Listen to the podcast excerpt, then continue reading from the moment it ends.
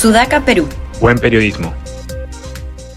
Buenas tardes, estamos viernes 20 de mayo, les habla Fátima Toche y he vuelto, he vuelto a la vida, he vuelto con ustedes a Debate Podcast, acompañada como siempre de Josefina Tausen y Carlos León Moya, a quienes les agradezco enormemente por eh, haber hecho el programa ellos eh, sin mí y por haberme mandado todos los días este, muchos ánimos, porque los estaba escuchando, chicos, todos los días. Em, de hecho, ha significado mucho para mí y a las demás personas de la audiencia que me han estado escribiendo para saber cómo estoy. Estoy bien, aquí me pueden escuchar, es una prueba de vida. Eh, y simplemente seguir en pronta mejoría, pero ya me reincorporo con ustedes. ¿Qué tal, Bienvenida, bienvenida, Fátima, qué bueno que estés bien. Y resucitó al cuarto día, Fátima, bienvenida. Ahí está, resucité.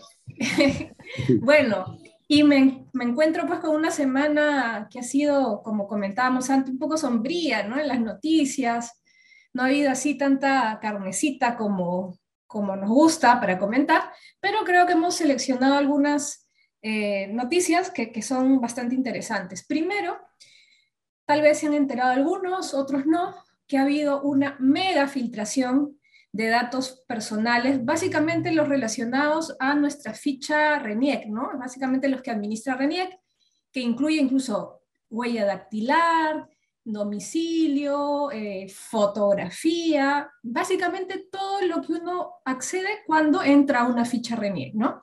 Lo cual, recuerden, viene relacionado también con eh, ciberataques que han habido al Ministerio del Interior, en Contraloría, también hubo acceso a una cantidad de información. Entonces esto nos va diciendo bastante sobre ciberseguridad en el Estado peruano y cómo nos eh, pone en una situación vulnerable como ciudadanos. Vamos a conversar.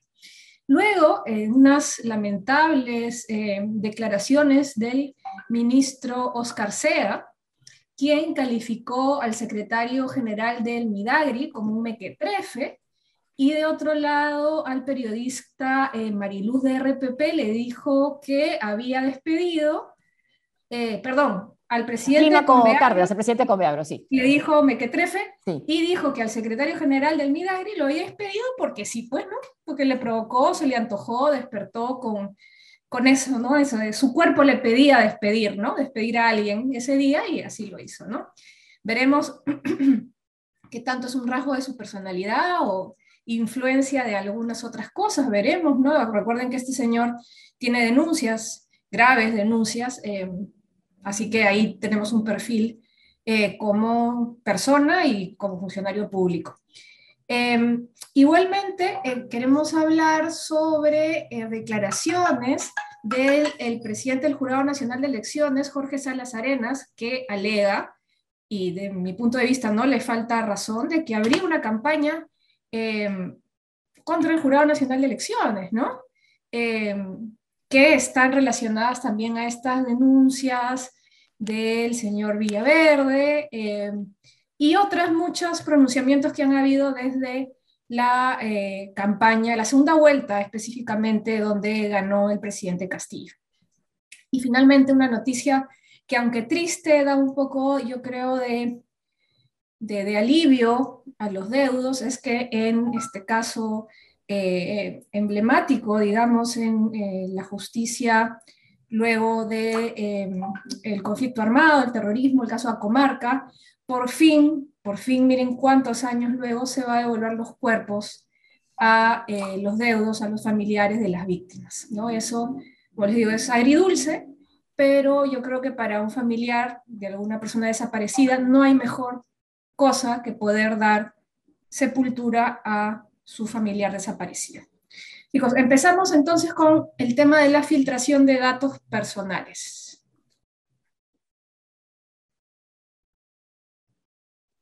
Ahora, no es, el primer, el primer caso, ¿no? O sea, donde tengo entendido, Asbank es el primer, la primera institución que advierte eso hace un mes le envió una carta a la presidencia del Consejo de Ministros advirtiendo que esto ya estaba ocurriendo, que hay una filtración de datos importante eh, y que, digamos, uno de las digamos, la evaluación de bancos es porque justamente ellos también corren un riesgo de ese modo, ¿no? Porque cualquiera se podría, podría suplantar a alguirse una cuenta bancaria.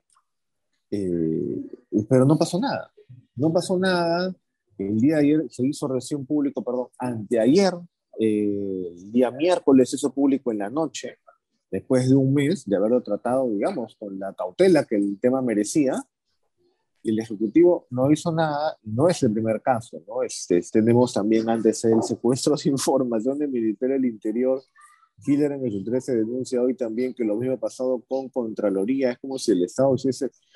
Yo no sé si es porque está haciendo agua ahora, ah, ya antes hizo agua, pero no. Este, en un mes se han en todo este año se les ha filtrado información por todos lados, sea ruso o sean, sean rusos o sean nacionales.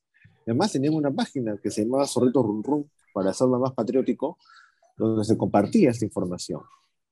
Quizás eso es lo que se entiende por transparencia, que tanto pregonan, ¿no? Datos abiertos. Puede ser, pero claro, y complicada también la situación para Sbank, ¿no? Porque por un lado tiene que alertar, informar de lo sucedido y por otro lado tranquilizar también, ¿no? Para que no haya mucho temor de los, de los ahorristas, ¿no? Sobre, su, sobre sus cuentas. Y también eh, el tema de, de, lo que se pueda difundir, entre otras cosas, las huellas eh, digitales eh, está vinculado también a lo que se pedía de parte de quienes denunciaban fraude en la segunda vuelta, ahora también se incluye la primera, era que a la hora de publicar los padrones electorales se estaban dando datos que no necesariamente podrían, deberían hacerse públicos, como por ejemplo eso, ¿no? Y de ahí vamos pues al, tema que, que mencionaste, Fátima, al comienzo de esta campaña contra el Jurado Nacional de Elecciones, ¿no? Porque en las últimas declaraciones de Samir Villaverde no se habla tanto de la OMP, sino directamente del Jurado Nacional de Elecciones, ¿no? Hoy hay una nota también de Hildrant en sus 13 diciendo que estas eh, últimas declaraciones de este, esta persona que eh, ayer decíamos que costaba cuál título darle a Samir Villaverde, además de ex recluso y delincuente que asaltó a mano armada una pizzería, ¿no?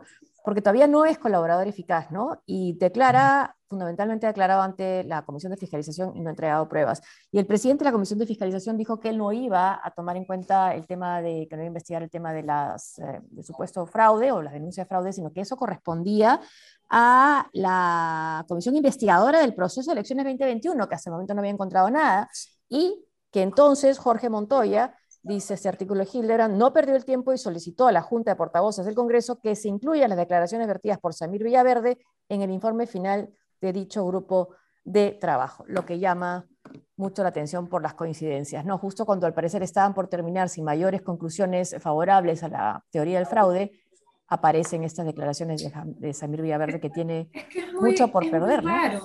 Es muy raro porque o sea, no, si bien no hay pruebas para decir que hay una campaña, hay muchos indicios, porque ¿qué sentido tiene el ataque al Jurado Nacional de Elecciones respecto de cosas que le competen más a la OMP que al mismo jurado?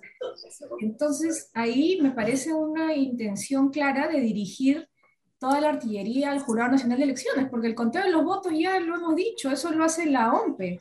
El jurado simplemente va a conocer algunos casos donde hayan impugnaciones y demás, pero, pero de, del señor eh, ya se olvidaron, ¿no? Este, que antes en, en los clubes lo pifiaban, pero ahora eh, ya se han enseñado con, con, Jorge Salas Arenas, la verdad no sé por qué, por un pasado pues este, de izquierda tal vez, la verdad no lo entiendo, pero, pero es burdo, ¿no? Es burdo y sin ninguna prueba de por medio. Y bueno, sí, me, me encantó que, que, que, no existiera un calificativo claro para Samir Villaverde, ¿no? Lo cual nos hace ver lo grave que fue que sea del entorno del presidente, alguien así, ¿no? ¿Cómo llegó tan cerca? convicto, vuelto a, a, encarcelar, este, corrupto, o sea, mil cosas que deberían hacer que una persona como esa no esté cercano a ningún círculo presidencial, ¿no? Sí, y estaba bien cerca. Y, cerca. y personas también como el ministro de Agricultura, Oscar Sea, es que escucha las declaraciones que dio a Omar eh, Mariluz, y es de eh, una, bueno, primero que insulta, ¿no? A Clímaco Cárdenas, realmente, no quiero hablar de este señorcito, dice, ¿no? Además de decirle mequetrefe, ¿no? Yo le voy a pedir con mucho respeto que no me vuelvan a hablar de Conveagro. O sea, punto. Él decidió que no se toca ese tema. O sea, estamos en una crisis alimentaria, hemos visto esta portada del Economist, hay la invasión rusa en Ucrania, estamos con severos problemas de desabastecimiento de fertilizantes y él simple y llanamente no quiere hablar con Conveagro porque no le da la gana, porque le molesta. Y dice, no quiero, no tengo por qué conversar no quiero conversar de este señor, me han entendido, no, es necesario que entiendan, dije que no. Así, punto. A nivel berrinche de un niño de, tres años. No quiero, no quiero, no quiero, me tapo los, los oídos, no quiero, no quiero. Y, tiene además y tiene ese tipo de actitudes desde que llegó al ministerio. O sea, ya como congresista seguramente los tenía, pero desde que llegó al ministerio los tiene. O sea, la primera semana ya empezaron las denuncias por designaciones con Oscar Sea al centro, él ha seguido y seguido y seguido, ¿no? O sea, no, este, no ha parado desde entonces. Cada vez, cada vez está entre más empoderado y más desatado el señor Sea. Y es congresista. sí, sí, sí, sí. Y, es, ni siquiera es terrorista, es de, la, de lo que magisterial. Magisterial. Sí. sí. Es profesor de secundaria en Puno y no sé por qué le quiere quitar eh, representatividad con Beagro en vez de escuchar a Conveagro, pero forma parte de este maltrato que hay, ¿no? A funcionarios y a representantes que no necesariamente sean de su grupo político, ¿no? O al maltrato también a funcionarios despedidos y de qué manera, ¿no? Y, mira que no solo a funcionarios, Josefina, sino al ciudadano también, porque si va a haber una destitución, perfecto, ¿ya? Es potestad de ello, pero tiene que haber una justificación para esta destitución, porque y, esa, y esta justificación me la tienen que dar a nosotros como ciudadanos. ¿Por qué? Y, y, Omar Mariluz muy bien le pregunta, entonces, ¿pero por qué? ¿Por qué lo saca al señor secretario general? Y no cabe, pues, que le diga porque sí, porque sí, pues, ¿no? Y con el ataque, ¿no? Trefe, con además con eso, con ese desprecio verbal que evidentemente de quien tiene el poder y que sabe que no le va a pasar nada. Claro, y que entiendan esos señores que ellos no entran a un cargo público para hacer lo que les da la gana. Para hacer lo que les da la gana, que tal vez en su vida no han podido hacer lo que les da la gana y creen que ahora que tienen un cargo público, ahora se desquitan. Pero así, así no funcionan las cosas. Bueno, no debería, ¿no? No, y eso es el ejecutivo y vas al, legislativo y encuentras a María del Carmen Alba hablando de su casa, ¿no? Sí. Claro. Qué, qué, feo, qué feo este, este chip con el que llegan, ¿no? Eh, tanto en el Ejecutivo como en el Legislativo, de creer que son amos y señores, que no le tienen que rendir cuentas a nadie y que pueden avasallar como les parece. Y que evidentemente no se va a resolver, ni mucho menos con este proyecto de la ministra de Justicia, Betsy Chávez, para que sea un examen psicológico y psiquiátrico, a los candidatos al Congreso. Va a poner más estigma sobre los problemas de enfermedad mental que ya son bastantes. Es una idea, sí. Es una burla en este jueguito perverso de, y yo, de colegio también, primarioso, de colegio, de que tú me atacaste, entonces ahora yo te saco la carta de la salud mental. Lo que hace es estigmatizar, como decía Josefina, aún más de lo que ya está la salud mental. Y ya, pues yo le pido a los congresistas, entonces yo también le voy a pedir a cualquier persona que quiera postular un puesto de trabajo, eh, un análisis, una pericia, y si es, este, no sé, depresivo, entonces no, no puede obtener este puesto de trabajo.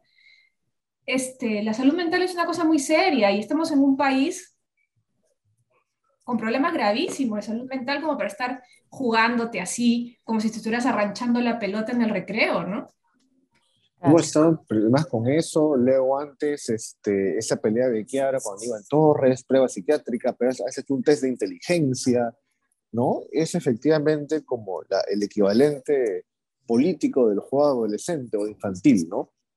A ver, este, quién tiene más plata o ese tipo de cosas, ese tipo de comparaciones. Y hemos llegado a que se vuelve proyecto de ley, ¿no? Este, ni siquiera queden, ni siquiera queden palabras. Eso que debería quedar en palabras, encima lo hacen proyecto de ley y en ese caso es una ministra, además, ¿no? La Cebetsi Chávez, que es ministra de Trabajo y no sé dónde saca el tiempo para presentar ese mamarracho. Ese sí es un mamarracho. Porque dice que fue una reunión sobre salud mental, bueno, no entendió entonces lo que se decía, lo que no, no, no le explicaba, no sé, no, no es una experta en el tema, pero podría haberse asesorado, ¿no? Salud en casa, por ejemplo, que es una cuenta que yo sigo en Twitter, Dice, tener un trastorno mental no te hace un paria o un estigmatizado. Hay personas con bipolaridad o autismo, entre otras, que son excelentes profesionales, que no por ello deben ser un tema de condición. ¿Quién asesora a la congresista Betsy Chávez? y ponen una caricatura de... ¿no? tener un problema de salud mental, sea cual sea, no es el problema. El problema es ser un cretino o una cretina y lamentablemente estamos rodeados de cretinos, pues. Y, y, personas también que con acusaciones de, corrupción, ¿no? O, son incapaces profesionalmente. Pero eso sí no quieren, eso sí no quieren este, fiscalizar, ¿no? Dan mil vueltas para fiscalizar, para denunciar en casos de corrupción, pero quieren sacarte, pues, si tienes algún rasgo por ahí, depresivo, ansioso, bipolar, este, no sé, fronterizo, lo que quieras, para estigmatizar y evitar que puedas acceder a un cargo público, lo que me parece inconstitucional, ¿no? Así de, no, he leído el proyecto, pero me parece claramente inconstitucional, ¿no?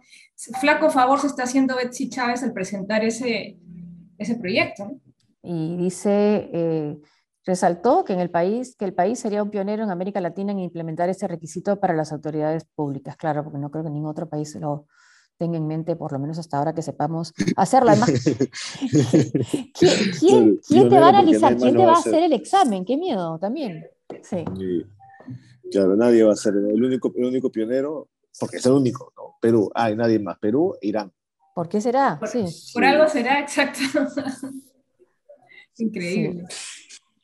Eh, bueno, ese pues es el nivel con el que se ha trabajado ese tema, ¿no? Y bueno, para, para cerrar la semana con, como les decía, un tema es, digamos, agridulce siempre, em, es el caso de Comarca, ¿no? Y que por fin, después de tantos años, los familiares, los deudos van a poder tener los cuerpos de sus familiares y darles la sepultura que ellos, pues, consideren conveniente, ¿no? Y por fin cerrar este círculo tan doloroso para eh, personas con familiares desaparecidos, ¿no? Porque es, es, es, un drama, ¿no? Porque si un familiar tuyo simplemente muere y puedes ver el, cuer ves el cuerpo, bueno, ya, cerraste ahí el círculo, sabes que está ahí, se le entierra y, y, puedes empezar a sanar, pero cuando no ves el cuerpo, no lo tienes, no lo puedes enterrar, el dolor no termina nunca. Y, y el dolor frente a la impunidad también, ¿no? Y la injusticia.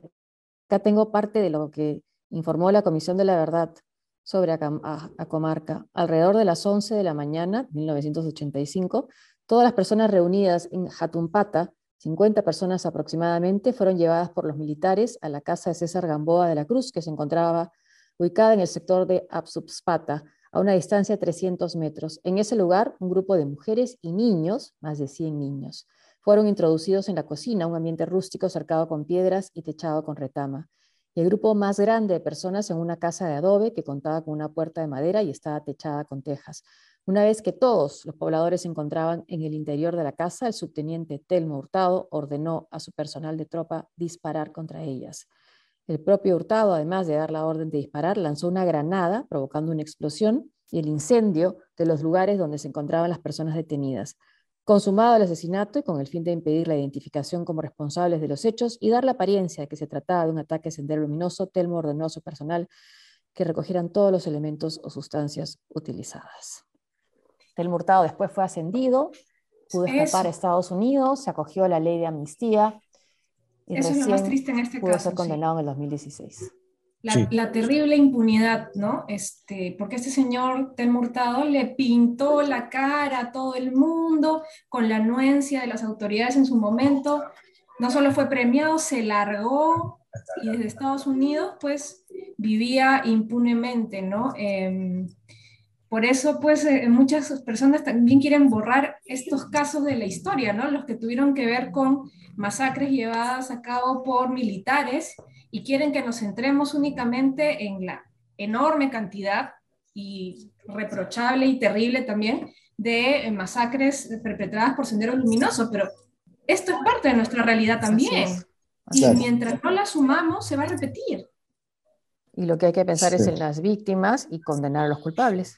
Porque además lo que hubo en los crímenes cometidos por, por autoridades del Estado, digamos, en ese caso ejército y eh, Fuerzas Armadas y Policía, fue que muchas veces vinieron de mano de impunidad a la hora de sancionar esos actos, ¿no? Eh, o, o, el Poder no hizo nada, o algunos escapan, o en el caso de Tel Mortado, ¿no? Los ascienden incluso, los ascienden y luego los protegen. Y eso lamentablemente también ocurrió en los años 80. Y también en los 90 con Alberto Fujimori, por supuesto, que fue lo que pasó con el Grupo Colinas. Así es, y con la ley de amnistía. Y, hablando también, conectando con el tema de salud mental, yo recuerdo mucho porque hice en la universidad un trabajo sobre el caso Comarca, a partir del cual me enamoré del tema de derechos humanos, donde aducen también temas psicológicos y trastornos psicológicos por parte de los, eh, los militares y miembros de las Fuerzas Armadas en general, que los habrían empujado a cometer estos hechos lo cual pues no tiene ningún sentido. Nadie se vuelve pues un, un asesino en serie por tener un trastorno mental. Esto, esto era todo un andamiaje que había detrás. Para que, sea inimputable. Nos premiaba. premiaba por este tipo de actos, ¿no? Eso es lo, terrible. Y, y, fue, fue parte de la postura que hubo también en contra de la Comisión de la Verdad, ¿no? Cuando la Comisión de la Verdad decía que había no solamente era un acto individual, sino que era una estructura que a veces este, incentivaba que ocurran esos actos eh, las respuestas no, son, es un tema meramente individual, ¿no? Tenían trastornos. Y utilizaban la salud mental como justificación y para individualizar las responsabilidades cuando en realidad fue mucho más que eso. Claro, son inimputables, decían entonces, ¿no? Exacto. Sí. No es así. O, se decía que esa, en esa época también era, pero entonces, ¿por qué reclamas derechos humanos, que se respeten los derechos humanos a los policías y militares y no a Sendero Luminoso? Porque al Estado uno sí le puede pedir que respete los derechos humanos, está para protegernos. Sendero Luminoso es una organización terrorista, ¿no? Difícilmente estaba entre sus ideas respetar los derechos humanos, ¿no? Pero sí le podías reclamar al Estado y debías reclamárselos, ¿no? Y a Sendero Luminoso condenarlo, ¿no? Como que se ha hecho, ¿no? Claro, perseguir y condenar, pero al Estado mínimamente le tienes que pedir que garantice, ¿no? Que te garantice tu seguridad, víctimas inocentes, 23 niños, desarmados todos, además, los hombres adultos y las mujeres también. Han recuperado 40 restos, 20 no se han podido identificar y 9 no han sido encontrados. Pero bueno, los tienen porque no han podido recuperarlos, puedan darle sepultura. Es un avance. En paz descansen en todo caso.